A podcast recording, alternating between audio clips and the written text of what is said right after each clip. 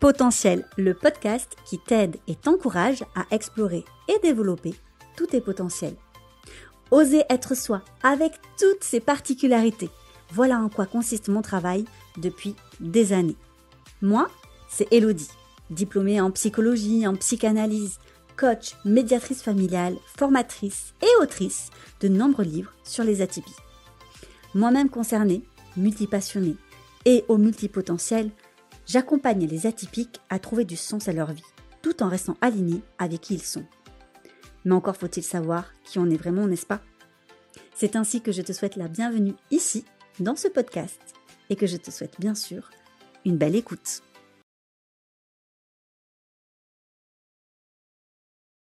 Et bonjour à tous et à toutes. Et comme tous les lundis, je suis ravie de vous retrouver pour un nouvel épisode de podcast.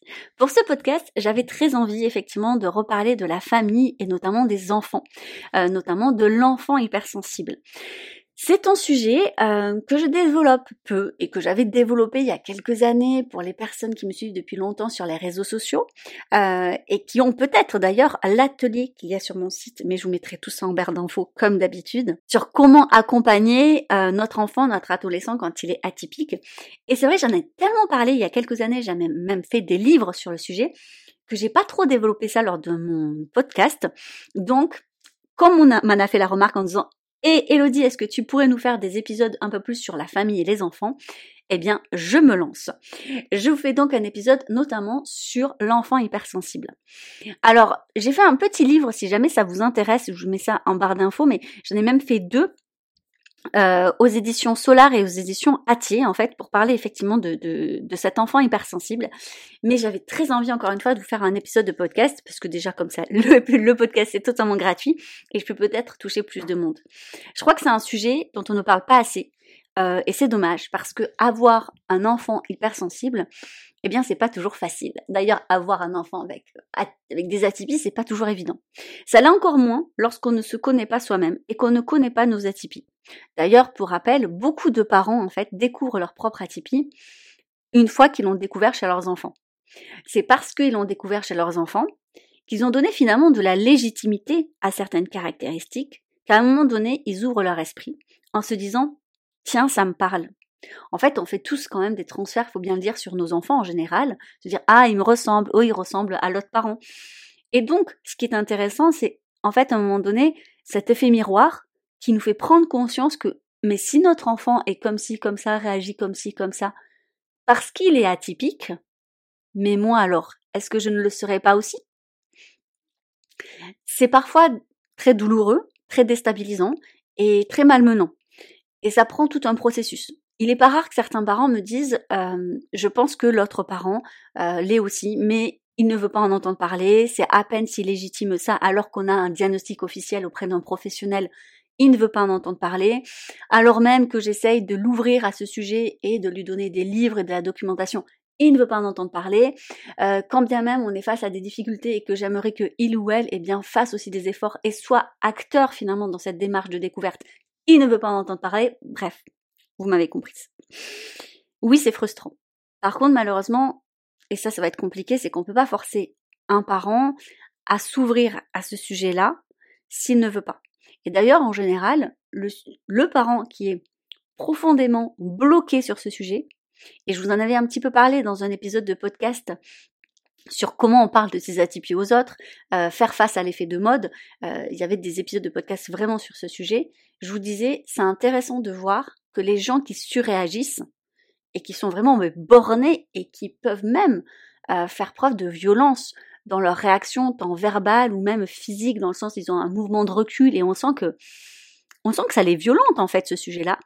C'est souvent qu'ils sont concernés, mais que ça serait trop douloureux pour eux de tout remettre en question, de tout réinterroger, alors qu'ils n'en ont pas euh, l'obligation. Mais ça voudrait, en fait, ça viendrait déstabiliser beaucoup de choses sur lesquels ils se sont construits. Quand bien même là, ça concernerait leurs enfants, donc la chair de leur chair, l'amour qu'ils ont pour quelqu'un de... Enfin voilà, je pense pas qu'on puisse aimer enfin, autant et aussi fort euh, que l'amour qu'on porte pour nos enfants. Eh bien là encore, c'est pas possible. et c'est très frustrant, hein. c'est très frustrant pour l'autre parent qui est justement dans cette dynamique et qui se sent un peu seul aussi là-dedans. Et j'ai beaucoup, beaucoup, malheureusement, témoignages de femmes des couples hétérosexuels qui en témoignent, qui me disent, mais en fait, Elodie, euh, c'est moi qui fais toutes les démarches, ça m'épuise, je dois euh, potentiellement voir je ne sais pas combien de professionnels, parce que là encore, on se confronte aux idées reçues de certains professionnels qui ne sont pas formés, des idées reçues de professionnels ou de l'entourage qui sont totalement jugeants. Parfois, ben, un professionnel ne suffit pas parce qu'en fait, il n'existe pas un professionnel qui est formé à toutes les atypies et qui peut donner un diagnostic pour toutes. Ça n'existe pas. Donc, on renvoie à un autre euh, confrère qui peut peut-être, par exemple, diagnostiquer l'autisme, puis un autre sur le TDAH, etc. Euh, donc, on multiplie effectivement ben, déjà les frais forcément financiers, mais aussi ben, l'énergie que ça demande à chaque fois. Et c'est fatigant pour tout le monde. Alors lorsqu'on est seul dans la démarche, c'est pas facile, c'est très difficile. Mais pire encore, lorsque l'autre parent nous juge et pense qu'on fait n'importe quoi, qu'on essaye de coller une étiquette sur l'enfant ou je ne sais quoi d'autre, et c'est extrêmement douloureux et c'est extrêmement difficile en fait.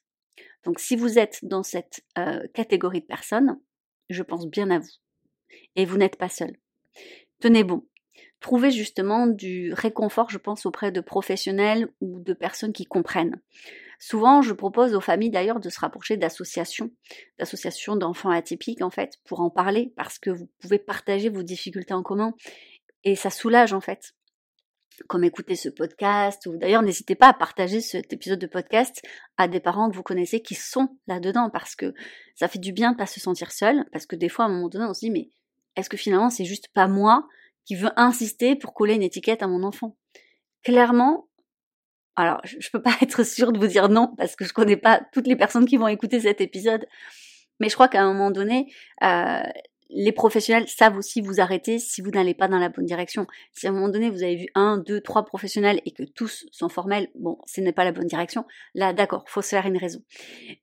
Et encore que, parce que j'ai quand même des exemples très concrets là en tête qui me viennent, euh, de parents qui, euh, bah en fait, les premières années, et notamment les six premières années, parce que c'est assez compliqué parfois et complexe de détecter euh, les atypies d'un enfant, et encore plus si celui-ci a en fait de multiples atypies, donc en fait a une double exceptionnalité, triple ou voilà. donc des professionnels peuvent passer à côté. Et en fait, au final, qui ont réussi à avoir un diagnostic officiel très concret quand l'enfant est bien plus âgé, parce qu'en fait, et c'est très malheureux, les difficultés se sont aggravées. Donc une fois que les difficultés se sont aggravées, bah, forcément elles sont plus visibles. C'est terrible hein, ce que je suis en train de dire, mais je pense que c'est important de le signaler, c'est-à-dire que lorsqu'un parent arrive finalement à à bien accompagner son enfant parce que peut-être que ces doubles exceptionnalités se compensent. Je pense notamment à des enfants et il y a beaucoup de témoignages adultes où on parle de HPI TDAH par exemple. Le TDAH peut effectivement eh bien être compensé. J'aime pas trop cette expression, mais je pense que c'est moins euh, assez compréhensif, compréhensible, pardon. Il peut être compensé par le HPI. Donc l'enfant n'est pas en grande difficulté en fait, scolaire, même sociale. Il y a des choses qui font que on sent bien qu'il est un peu différent. Mais parfois, par contre, il se relâche totalement en fait à, la maison.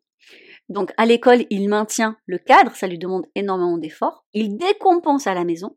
Le parent se sent en difficulté et quand il demande de l'aide, vu que l'enfant n'est pas en difficulté à l'école, eh bien en fait on lui renvoie le truc de euh, bah, c'est une question d'éducation. C'est terrible, hein Mais alors des témoignages comme ça, je crois que j'en ai toutes les semaines qui arrivent euh, dans ma boîte mail ou sur les réseaux sociaux. Donc oui, quand on est parent d'enfants atypiques, c'est très fatigant de faire tout ce parcours-là. Et ce que j'ai envie de dire, c'est tenez bon, tenez bon parce que, bah, en fait, c'est fatigant, mais tous les parents qui sont passés par là et qui ont finalement, au bout de même quelques années de combat, hein, peut-être on peut même voir ça comme un combat, parce que c'est un peu notre parole en tant que parent contre la parole de certains professionnels qui sont un peu butés, alors qu'en fait finalement un professionnel, à mon sens, mais bon voilà, ça reste que mon point de vue, mais qui a une bonne déontologie, il est là pour accueillir la problématique de la famille et non pas pour poser en fait un jugement si oui ou non euh, le parent euh, en fait euh, part dans une mauvaise direction. En fait, quand bien même un parent partirait dans une mauvaise direction, le rôle du professionnel c'est quand même d'accueillir la problématique et de trouver un soulagement en fait à la problématique, que l'enfant soit atypique ou non d'ailleurs. Donc sachez quand même que tenir bon est positif parce que tous parents qui sont passés par là peuvent dire heureusement que je suis allée jusqu'au bout, parce qu'aujourd'hui ça va mieux. Et même si c'est fatigant, bah voilà, j'ai envie de vous envoyer beaucoup, beaucoup d'amour, beaucoup de soutien. Euh, je pense fort à vous et j'espère, et je vais en arriver enfin à la thématique de ce podcast, mais j'espère que les petites clés que je vais vous partager vont au moins être un soulagement, même si bien sûr, bah, ça ne réglera pas, bien entendu, la problématique. Donc du coup, euh, j'avais envie de vous parler plus en particulier euh, de l'enfant hypersensible et des challenges que ça amène. Donc comme je vous disais au début, quand on est soi-même hypersensible, qu'on en a conscience et que on est dans une perspective et dans une vision de j'accepte cette sensibilité, j'ai compris que ce n'était pas euh, juste une tare euh, et que je n'ai pas à changer ça, mais que même c'est un potentiel que je peux développer, c'est beaucoup plus facile d'accompagner son enfant. En fait, il y a une étude qui s'est faite sur plusieurs années de la part euh, du docteur Hélène Aron, qui est la référence internationale sur le sujet, mais qui a plein d'équipes euh, un peu partout dans le monde. Il n'y a pas qu'elle qui fait des, études sur le sujet de l'hypersensibilité, maintenant c'est à tous les pays. Elle a fait une étude qui, est hyper intéressante et elle en parle dans son livre euh, ces gens qui ont peur d'avoir peur, mais je crois qu'ils ont changé le titre du livre parce que clairement ce titre il est horrible. mais que voilà, ils l'ont traduit comme ça en France et je trouve ça d'ailleurs très symptomatique de la vision qu'on a de l'hypersensibilité pour nommer un livre comme ça. Mais bon voilà. Euh, elle parle donc de, cette étude où elle a pu démontrer que les adultes qui ont pu faire de leur sensibilité une force, c'est ce qu'elle va appeler la sensibilité avantageuse, euh, c'est souvent parce que soit ils ont fait un travail sur eux-mêmes d'acceptation, mais c'était beaucoup plus facile si, dans l'éducation qu'ils ont reçue, si leurs parents leur ont fait sentir que justement la sensibilité, leur sensibilité n'était pas un, un problème, mais deux, plutôt un avantage. Elle parle de certains exemples, notamment de familles d'artistes, où euh, la sensibilité est plutôt un potentiel à développer pour la créativité, l'imagination et donc voilà ce, ce, côté artiste.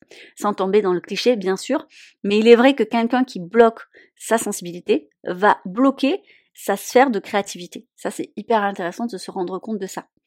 Et euh, c'est assez logique finalement aussi. Donc, il y a des adultes qui sont hypersensibles, qui s'interrogent pas à savoir euh, s'ils le sont ou pas, qui se posent même pas de questions, peut-être parce qu'ils fréquentent justement un milieu aussi où c'est totalement accepté, donc ils vont pas chercher en fait à mettre un mot dessus parce qu'en fait c'est leur norme et ça c'est totalement ok. Eh bien ces gens-là, l'avantage qu'ils ont eu, c'est des parents justement qui étaient à l'aise avec les émotions, avec la sensibilité. Et c'est intéressant de le savoir, non pas pour se culpabiliser, bien sûr, mais c'est se dire que avant tout, le travail commence par soi.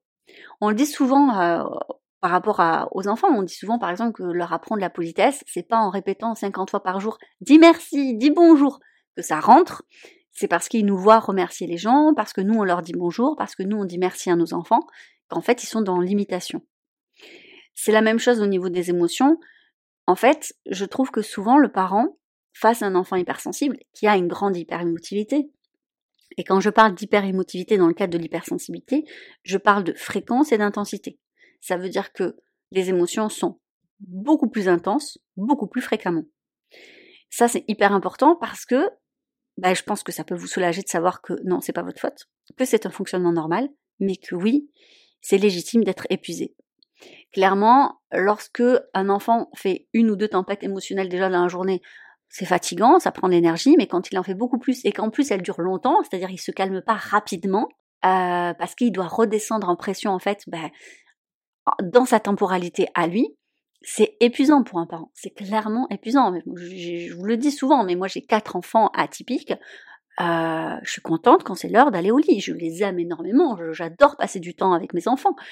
Mais quand ils sont au lit, je suis quand même soulagée de pouvoir souffler, bien évidemment, parce qu'ils sont quand même jeunes et donc, bah, je suis là aussi pour les aider à accueillir.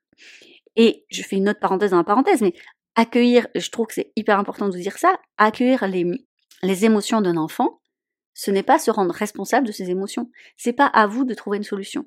Vous allez vous épuiser pour rien.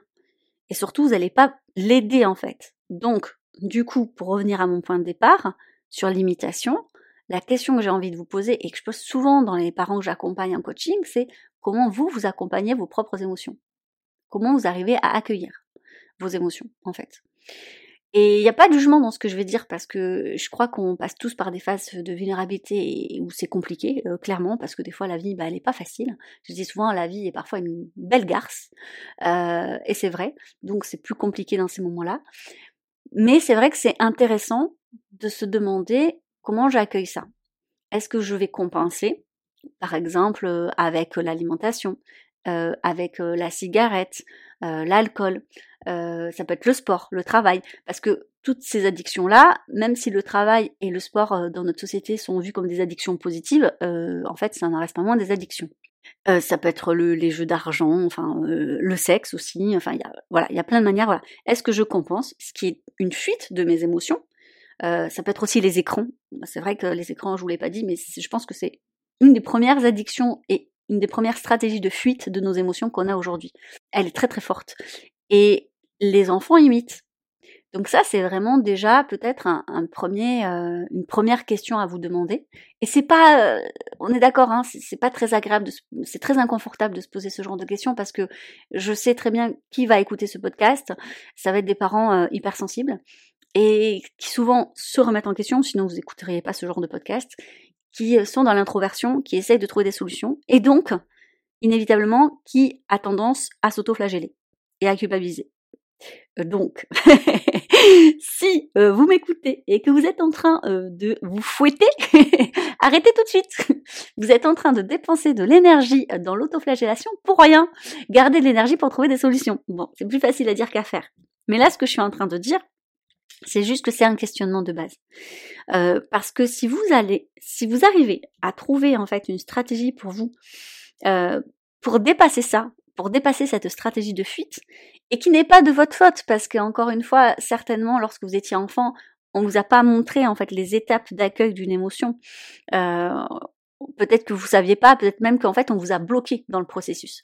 Donc bah en fait tout ce qui est bloqué à l'intérieur à un moment donné explose, donc forcément il a fallu trouver une solution et la surcompensation par une addiction ou par une fuite, bah, c'est ce que le cerveau trouve en fait comme moyen le plus simple en fait pour survivre à, à ce blocage.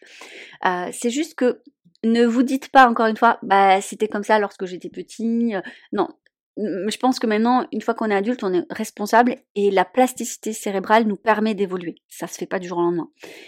Mais il y a quelque chose qu'on peut faire, par contre, qui peut être hyper intéressant, euh, c'est de verbaliser en fait ce mécanisme. Déjà, c'est d'en prendre conscience, de verbaliser même auprès de nos enfants. Alors avec des mots adaptés à l'âge de vos enfants, bien évidemment, mais pour vous donner un, concrètement, moi, ça m'est déjà arrivé d'avoir une alimentation émotionnelle, je pense comme beaucoup de femmes d'ailleurs. Et euh, en fait, je me dis, le fait de le verbaliser, je ne banalise pas un comportement qui n'est pas adapté. Je vous donne cet exemple-là. Euh, si je suis fatiguée, je suis à bout, j'en ai marre, euh, voilà, comme tout un chacun, je pense, et que je vais avoir envie de manger, je sais pas, quelque chose de sucré, voilà, donc une compensation alimentaire. Et eh bien en fait, je vais le dire, par exemple, si à mes enfants, je vais dire, bah voilà, en fait, je sais pas très bien ce que je fais, j'avoue, je le sais. j'ai ce mécanisme de quand je suis fatiguée et que j'en ai marre, ben ça m'apporte un peu de douceur et ça me calme en fait. Euh, mais c'est pas ce qu'il faudrait faire. Même si quand je fais ça, par exemple, j'ai conscience que c'est pas le comportement adapté et que je sais que je dois le changer. Si je, en fait, être conscient que ça va prendre du temps, et ça apportait cette bienveillance aussi, de se dire qu'on ne change pas les mauvaises choses d'un coup, les mauvais mécanismes, on les change pas d'un coup. Le verbaliser fait prendre conscience à l'enfant que ce n'est pas quelque chose à faire en fait. Il va pas forcément du coup imiter ce comportement. Essayez, vous allez voir, même sur des choses peut-être plus simples, mais essayez. Lorsque par exemple vous êtes en colère, il y a beaucoup de parents qui témoignent en disant, bah, des fois je me mets en colère contre mon enfant et j'en arrive à lui crier dessus, je culpabilise. Mais en fait, en fait, je vais lui dire, je veux dire, j'aurais pas dû te crier dessus, je suis désolée, je m'excuse. Alors attention, ça n'efface pas le fait qu'il fallait pas crier, on est d'accord, mais l'enfant comprend que ce comportement n'est pas validé et n'est pas banalisé. Et ça lui évitera en fait déjà de croire que c'est normal qu'on lui crie dessus déjà. Et ensuite, euh, bah en fait, ça lui permettra aussi de ne pas refaire ça, par exemple au sein de la fratrie, de ne pas crier sur son frère ou sur sa sœur parce qu'il n'a pas banalisé le comportement. Ce qui n'empêche pas, bien sûr, les enfants dans une fratrie parfois de se crier dessus. Mais voilà, je pense que vous l'avez compris, c'est ce côté où on ne banalise pas. Ça, je trouve que c'est hyper important en fait de le garder en tête. Donc, ces premiers tips et cette première clé, c'est déjà de vous demander vous en fait comment, euh, eh bien tout simplement vous vivez vos émotions. Euh, si déjà vous, laissez, vous laissez une place, si vous vous jugez, si à chaque fois ben, vous vous autoflagellez par rapport à ça, inévitablement les enfants sont dans l'imitation. Donc ça c'est déjà un premier point dont je voulais vous parler. Et puis, euh, une autre clé hyper importante, donc liée encore une fois aux émotions, parce que c'est ce qui revient souvent et c'est la problématique qui revient plus lorsqu'on a un enfant hypersensible, c'est de comprendre que ça se gère pas. C'est-à-dire que d'une part, vous n'avez pas la responsabilité d'accueillir à la place de votre enfant les émotions, mais en plus de ça, c'est important de ne pas l'aider à gérer ça. Il y a des parents parce qu'ils sont très inquiets pour leur enfant, parce qu'eux-mêmes sont dépassés de voir leur enfant dans, cet état, parce qu'ils ont peur que euh, d'être jugés en tant que parents, et c'est logique encore une fois, hein, c'est assez légitime, hein, euh, surtout dans, la société française et dans la culture française, parce qu'on voit l'enfant d'une certaine manière. Ou bien parce qu'ils ont peur pour leur enfant aussi, ils ont peur que l'enfant soit moqué, euh, qu'il soit humilié, que ça soit difficile pour eux. Ils se disent qu'il faut le renforcer, qu'il faut l'aider à gérer ce comportement en fait. Et je sais qu'on peut être tenté de faire ça. Et donc on peut être euh, tenté de dire euh, ça va, arrête ton cinéma, c'est plus de ton âge de toute façon. bon ben et puis cette fameuse phrase, mais je pense qu'on l'entend moins aujourd'hui, on l'entendait davantage dans notre enfin nous dans notre jeunesse, c'est vas-y pleure, tu pisseras moins, qui est vraiment très sympathique. Euh, donc euh, ce genre de phrase à un moment donné, euh, c'est juste parce qu'on est soi-même à bout. En fait, on est soi-même à bout de faire face à un enfant qui a des émotions aussi intenses de manière fréquente et on a besoin d'arrêter ça. Et donc, on a besoin de mettre un stop. Et je le comprends. Euh, je vous jette pas la pierre parce que ça m'est déjà arrivé aussi hein, de vouloir gérer ça parce que là, je n'en pouvais plus. Et c'était stop, t'arrêtes de pleurer. Je n'en peux plus en fait. Il faut quand même vous dire, et surtout lorsqu'on est soi-même sensible, euh, l'effet de neurone miroir fait que les émotions de nos enfants, on se les prend de plein fouet, quoi. Et c'est épuisant. Euh, déjà, une petite astuce euh, dans l'astuce que je suis en train de vous dire, mais c'est que après une grande tempête émotionnelle, en fait, ça monte, ça monte, ça monte, mais ça redescend. Et ça redescend toujours. Et quand c'est en train de monter et que vous sentez que c'est compliqué, rappelez-vous que ça va descendre. En fait, quand on y est, c'est très, très, très difficile, mais en fait, ça descend. Ça descend vraiment.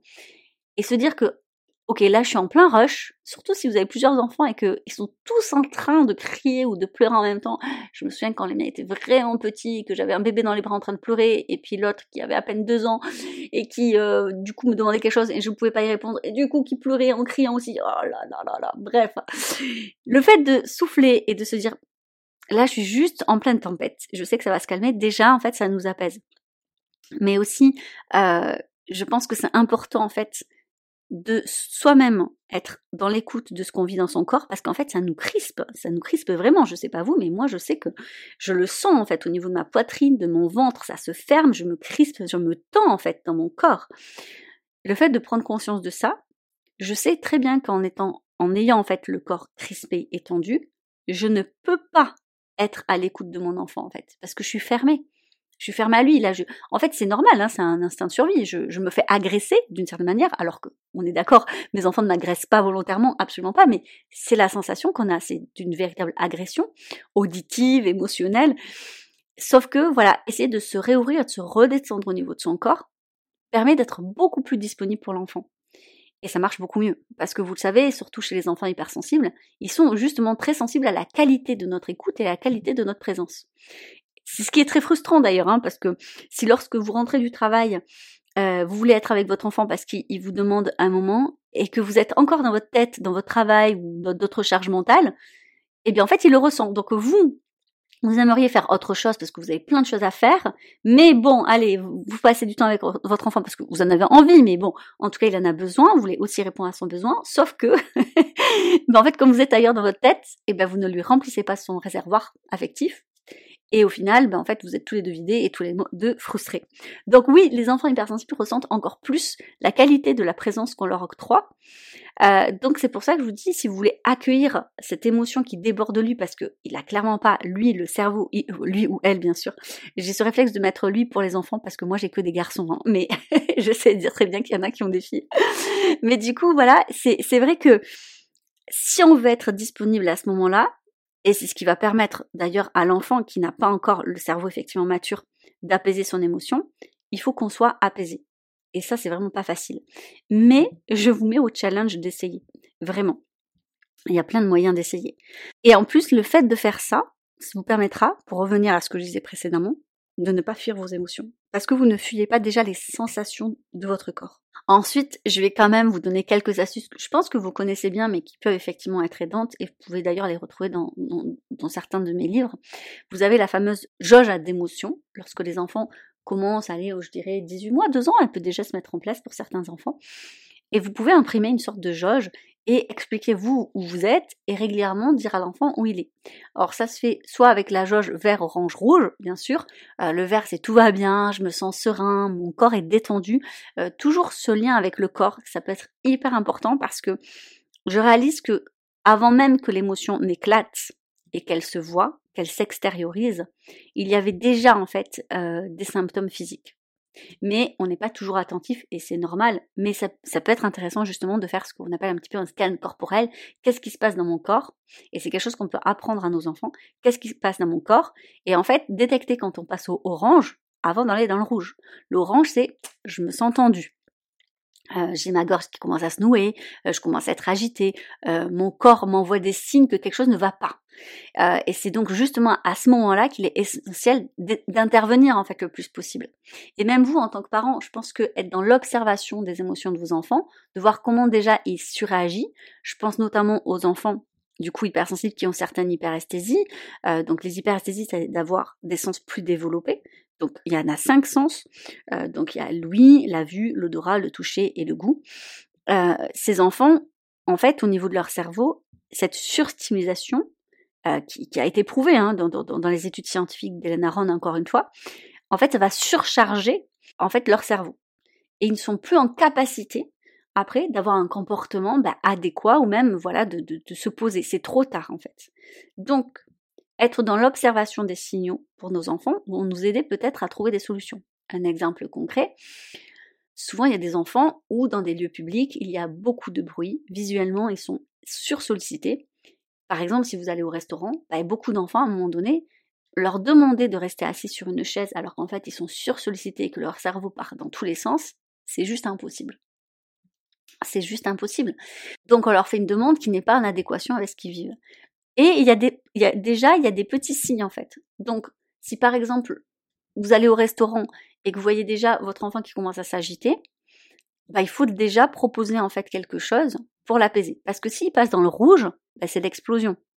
Le cerveau de l'enfant, il est surchargé par ce qui se passe, par les stimulations externes, du coup aussi par ses émotions, parce qu'il y a les stimulations externes, ça fait des stimulations internes, ça crée des émotions difficiles. Et en fait, là, c'est pas possible de, en fait, de converser avec quelqu'un. Et même un adulte, si un adulte passe au rouge, et je suis sûre que vous avez plein d'exemples comme ça, si vous avez des adultes en fait qui, euh, à un moment donné, sont énormément énervé et je suis sûre que dans votre vie de couple ou en amitié vous avez déjà fait cette expérience, c'est pas le moment d'avoir une conversation. On attend que la personne redescende. Ben c'est la même chose. Et cette petite jauge des émotions, elle est très pratique parce qu'en fait déjà vous pouvez l'imprimer, en faire une chez vous, la dessiner et faire cet exercice déjà quand tout va bien. Ça propose à l'enfant déjà en fait de faire ses petits scans corporels régulièrement. Alors quand ils sont jeunes, bien sûr, c'est très ludique, mais cette habitude prise dès tout petit, et vous pouvez la commencer même s'ils sont grands, hein, bien sûr, vous pouvez même la commencer pour vous adultes, ça permet en fait de se situer. Et cette capacité à s'auto-situer, elle est magique. Parce que, et je le vois moi avec mes plus grands qui ont 7 euh, et 9 ans, bah, ils sont en capacité de dire quand ils passent dans le orange. Ce qui permet d'intervenir avant de passer dans le rouge. Dans le rouge, on n'intervient pas. En fait, dans le rouge, on va sécuriser. On va donner en fait un espace sécure pour que l'enfant puisse se relâcher pleinement. C'est ça qui est important. Euh, donc, on va reconnecter aussi l'enfant avec ses sensations physiques, ce qui n'est pas forcément évident, surtout lorsqu'il y a du TSA ou du HPI, donc de l'autisme ou de la douance. C'est souvent aussi des particularités qui vont générer, pas toujours hein, bien sûr, mais qui peuvent générer un détachement par rapport à son corps. Petit à petit également, cette jauge des émotions va vous permettre de développer le langage des émotions de, mettre des mots en fait sur des sensations, euh, des sensations, mais aussi sur des émotions.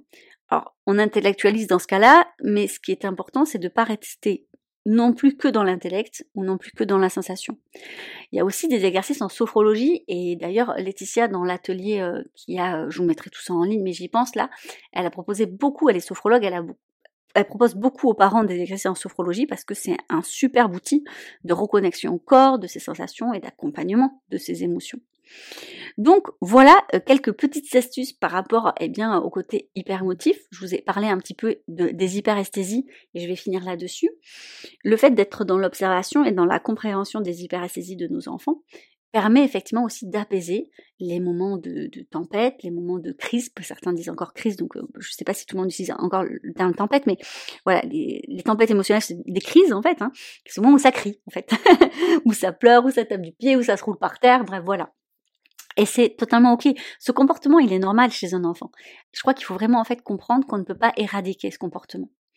Par contre, on peut se rappeler que c'est temporaire.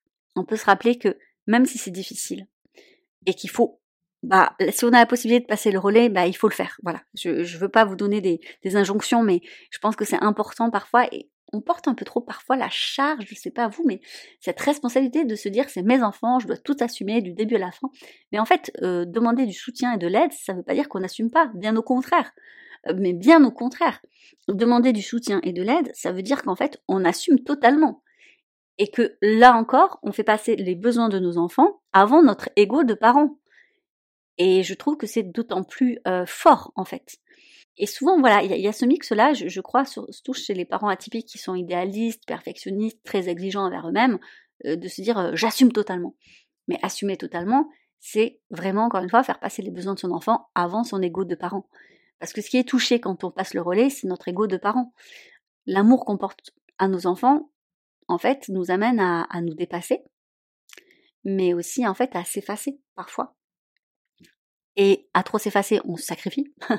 Par contre, donc euh, aussi faire attention à soi. J'espère que cet épisode de podcast a pu soit vous soulager, soit vous apporter des clés. Euh, si vous avez des questions, vous n'hésitez pas, vous me les posez voilà euh, sur les réseaux sociaux. J'essaye notamment sur Instagram de regarder mes MP. C'est toujours moi qui regarde mes MP et qui répond, même si je prends des fois un peu de temps. Et peut-être que voilà, de vos questions, je ferai un autre épisode si jamais bah, il vous a plu. Encore une fois, et je vous le redis, mais n'hésitez pas euh, à laisser une note, un like, un commentaire et à partager cet épisode de podcast. Tellement envie que les neuroatypies soient connues, soient démocratisées, mais positivement en fait. Euh, j'avoue que je suis toujours un peu crispée de voir que euh, parfois on ne voit que le côté négatif. Hein, je, ne nie pas les difficultés et bon, je vous en ai parlé quand même là sur cette dernière demi-heure, mais je fais, moi je suis toujours dans cet état d'esprit de se dire de toute façon, on est atypique de naissance, on va vivre neuroatypique, on va mourir neuroatypique. Bon, on a deux choix, soit on se lamente dessus en disant ben voilà, je n'arriverai à rien, c'est pas possible parce que de toute façon, ben voilà, je suis neuroatypique, soit on se dit bon, OK, j'ai tiré cette carte au tirage a priori, j'en fais quoi maintenant? Et je pense que bien placé, eh ben ça peut être un superbe potentiel. Voilà. Et donc, j'ai beaucoup de gratitude d'avoir des enfants avec un énorme potentiel. Voilà. et sur ce, je vous souhaite un bon lundi, si vous écoutez ça lundi, une bonne semaine, et je vous dis bah, à la semaine prochaine pour un nouvel épisode de podcast. C'était le podcast Potentiel par Elodie Crépel. N'hésite pas à laisser une note, un avis et à le partager. Je te dis donc à lundi prochain pour un nouvel épisode. Belle journée